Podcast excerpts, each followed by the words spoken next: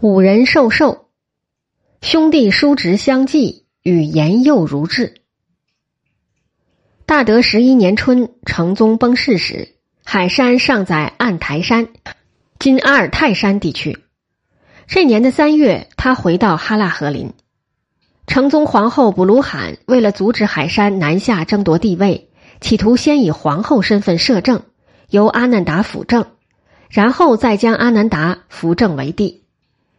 控制着中枢和卫军系统的中枢右丞相哈拉哈孙以及御史台的许多官员都反对卜鲁罕的这种企图。哈拉哈孙一面称病与卜鲁罕周旋，一面派人通知海山及其弟爱玉离拔利巴达快速返回大都。哈拉哈孙等爱玉离拔利巴达到达大都后，赶在卜鲁罕意图发动政变夺权之前的一天。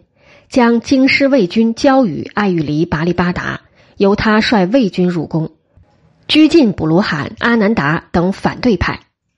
艾玉离拔利巴达很快控制了局面，并暂时监国执政，虚位以待兄长海山。一三零七年三月，海山在哈拉哈林即受到诸王推戴。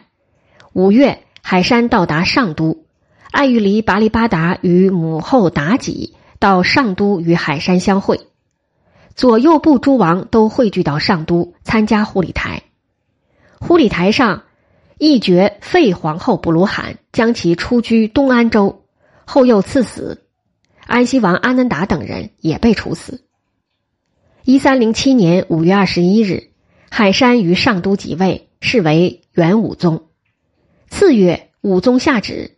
诏立母弟爱玉离拔利巴达为皇太子，受金宝。武宗之所以立弟弟爱玉离拔利巴达为太子，一方面自然是对他拥戴之功的回报，另一方面实在是出于无奈。在爱玉离拔利巴达获权监国时，母后妲己请来阴阳家为他的两个儿子推算星命，结果显示，若立爱玉离拔利巴达为帝。则国运可以长久，立海山为帝，则国祚短促。于是妲己派遣近臣去告知海山，认为阴阳家的推算不能不慎重考虑。妲己的意思十分明显，就是希望海山能接受自己的劝退主张，让爱于离拔利巴达来当皇帝。海山接到这个消息后十分愤怒，他对心腹大臣康里托托说：“我汉御边陲，勤劳十年。”又次序居长，神器所归，卓然何矣？今太后以兴命修旧为言，天道盲昧，谁能预知？设使我即位之后，所设施者上合天心，下服民望，则虽一日之短，亦足垂名万年。何可以阴阳之言而乖祖宗之托哉？海山对于地位的渴望是十分强烈的。即便做一日皇帝，也足可名垂万年。他对母后妲己极为不满，派遣康里托托至大都入见太后妲己，表明自己当仁不让的态度和决心。同时，亲率大军分三路东进，准备以武力作为后盾夺取政权。妲己意识到事态的严重性，于是，在两个儿子间居中做出协调。爱玉离拔利巴达结束摄政。海山即位为帝，作为回报，海山立爱玉离拔利巴达为太子，并约定兄弟叔侄世世相承，母子三人间三公共处，天下协和。当然，这样的安排只能说是一种暂时的妥协，他所确定的原则随时可能被抛弃。武宗即位后，以知枢密院事朵尔朵海为太傅。中书右丞相哈拉哈孙为太保，并录军国重事。知枢密院事塔拉海为中书左丞相，床沃尔、阿沙布花、明里布花同为中书平章政事。阿里为中书左丞，塔斯布花、康里托托为御史大夫。除哈拉哈孙等少数成宗时期旧臣得以续用外，武宗大量的换上了。追随自己镇守北边时的心腹旧部。为了获取更多支持，武宗大量的给诸王臣僚加官进爵，两年间加封了十四个一字王，而且打破只有大汗之子才能加封的惯例。中书宰执官员达到十四名之多，御史大夫则多达四员，以至于当时大臣惊呼：这种状况实在是前至所无。武宗上台之后，我们可以发现，中书省御史台官员屡屡陈奏，政务大多非祖宗惩罚，要求予以更正。这就非常清楚的表明，武宗实行的不少政策是违反世祖成宗以来的规矩的。与此同时，为酬答诸王功臣将领的推戴之功，武宗又在经济上大加赏赐。原本按照成宗赏赐数额的标准给予赏赐即可，没想到武宗根本不予理会，即便是已经得到赏赐的，还另外再行追加赏赐。当时右丞相哈剌哈孙曾进言：“诸王驸马会于和林，以蒙赐予者，今不宜再赐。”海山回答说：“和林之会，国事方殷，以次者，其再次之。此外，武宗又大兴土木，兴建各类建筑。由于赏赐无度，政府开支太巨，财政状况愈趋恶化。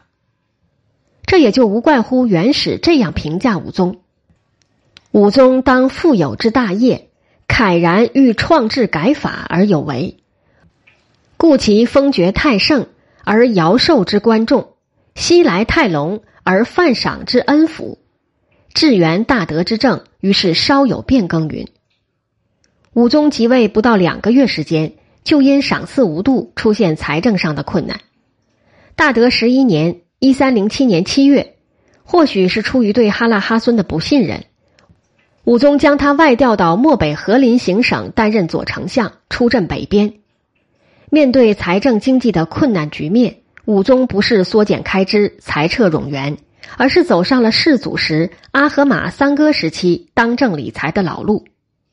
这年九月，武宗下诏恢复设立尚书省，负责分理财用，以托虎托、教化、法呼鲁丁任尚书省，仍比其自举官署。当时御史台官员立即上奏反对，没想到武宗回答说。他们三人既然有意愿试行，那就姑且让他们试试吧。大概是由于遇到的阻力太大，尚书省当时没能立即成立。至大二年（一三零九年八月），时隔近两年时间之后，由于滥赏无度，财政仍持续恶化，武宗还是决议设立尚书省。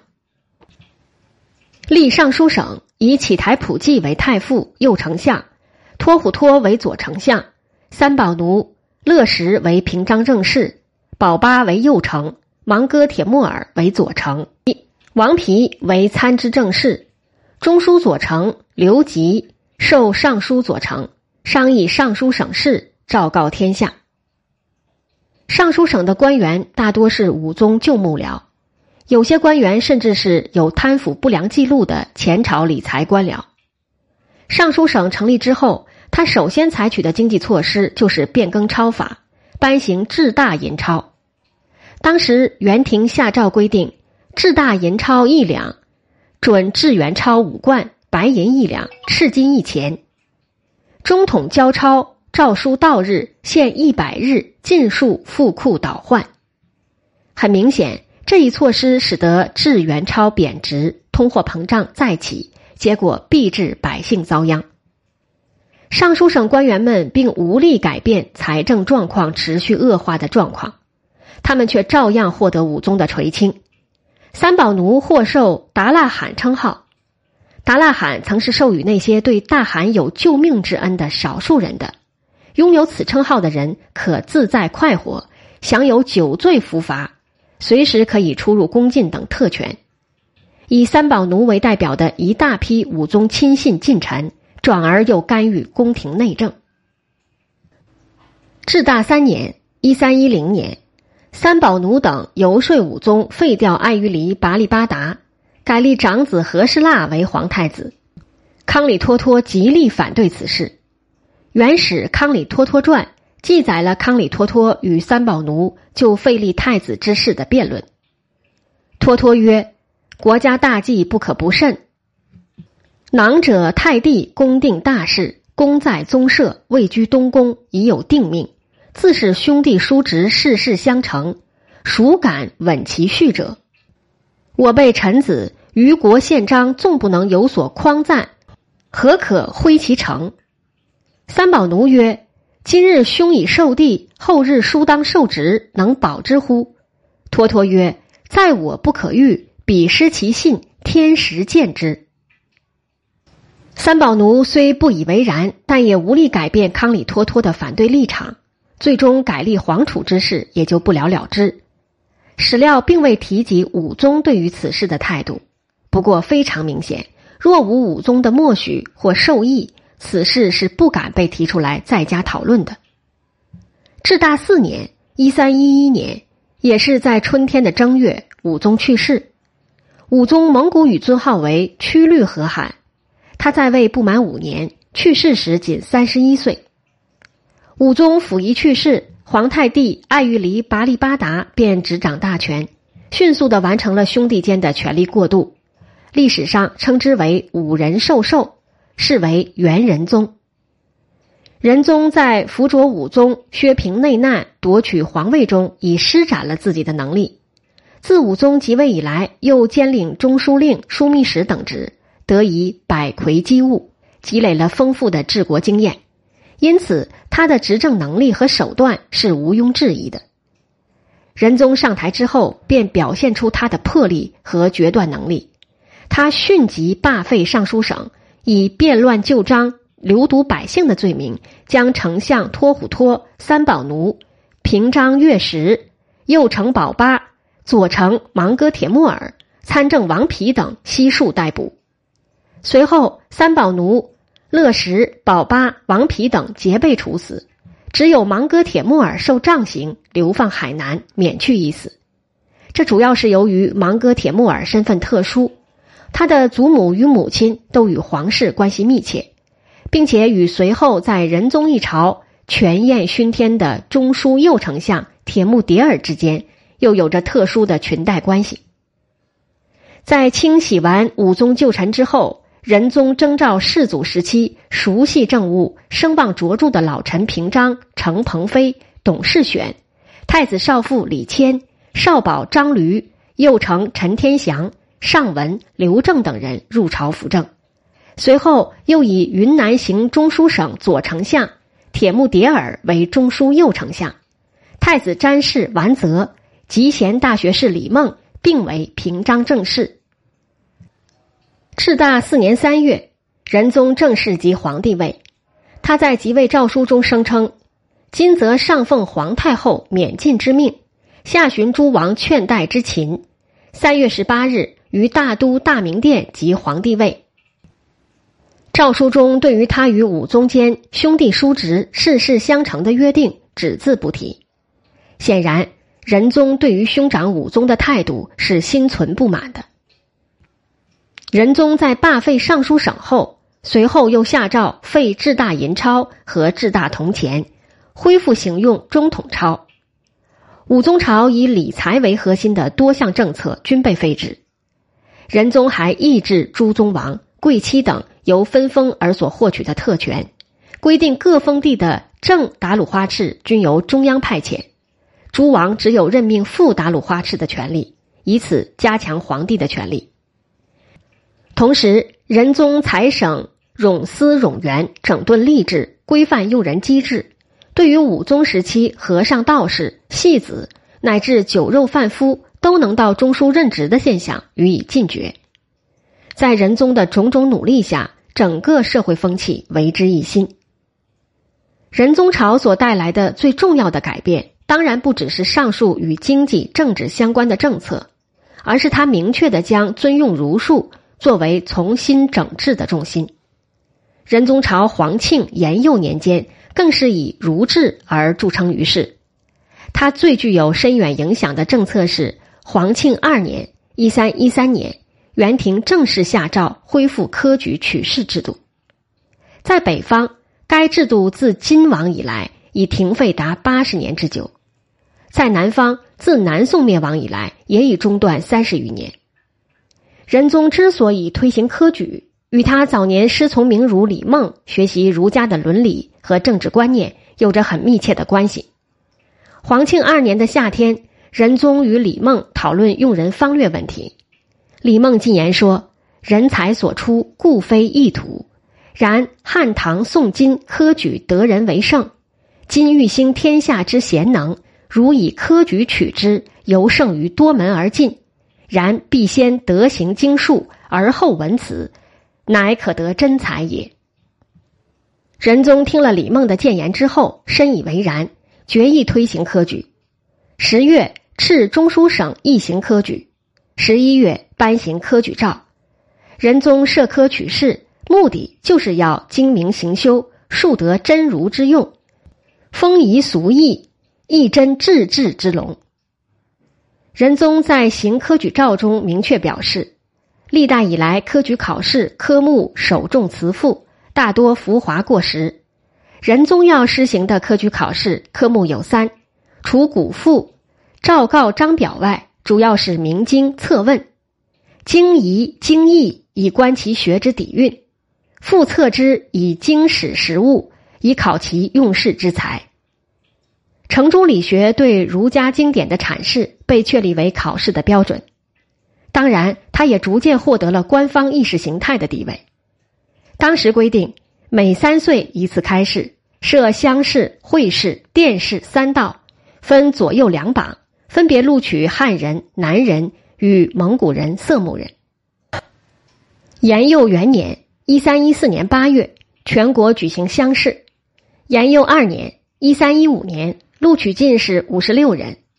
延佑五年（一三一八年），录取进士五十人，共得进士一百零六人。仁宗朝于延佑年间的开科取士，史称延佑复科。许多士人通过这一途径而走上仕途。作为崇文幼儒象征的另一件大事，是仁宗允准转修的封宪弘纲，在延佑三年（一三一六年）五月修成。该书以格例条画的形式，将世祖以来有关封记的政治法程类集成书。它分成三纲一目，三纲是诏制、条格和断例。一目是别类。该书直至英宗治治三年（一三二三年）才审定颁行，不过其题名已改为《大元通志》，这是元代法制史上具有里程碑意义的一部法典。延佑初年的诸多儒治措施中，有一项遭到民众的强烈反抗，这就是所谓的延佑经理。当时南方诸王豪强及四官。引占大量官田民田，强者田多税少，弱者产去税存，赋役不均，严重影响政府的财政收入。延佑经理的本意是通过检核地方上田土占有的实况，理算租税数额，调整赋役负担。延佑元年冬，仁宗派遣张吕等人分道经理江浙、江西、河南三省田粮。召江南东西道及浙西道民先自食土田。然而，由于地方吏治的腐败，地方富豪互相勾结，经理考核多失其实，反而成为一项暴政。有些地方甚至出现逼死民众、拆毁民房、发掘民众坟茔以及虚报田亩等恶劣事件。其中反响最为巨大的，就是引发了江西宁都州民。蔡五九聚众起义反元，为平息民怨，仁宗被迫下诏：凡在三省经理中查出的漏引田土，免征租税三年。延佑五年（一三一八年），又下诏罢河南新扩民田，依旧例输税。江西部分地区因民众反抗，亦曾诏免新税。可以说，延佑经理的出发点是值得称道的。不过，却造成了不好的影响，成为仁宗在位时的一项弊政。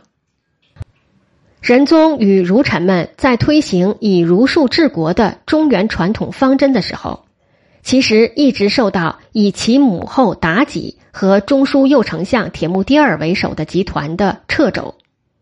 妲己对仁宗的偏爱，从两个儿子争位中就已表露无遗。仁宗受儒家传统熏陶，对母后妲己极其孝顺，这导致他在面对妲己集团时只能谨慎小心，无力加以约束，致使许多改革成效大打折扣。铁木迭儿因为与妲己关系近密，受到他的强烈庇护，仁宗对他的许多贪奸不法行为根本无法追究。仁宗曾两度欲治铁木迭儿之罪，均以失败告终。仁宗之所以对妲己和铁木迭儿软弱，还有一个重要的原因，就是他存有私心，他想改变和武宗之间达成的兄终弟及、叔侄相继的协议。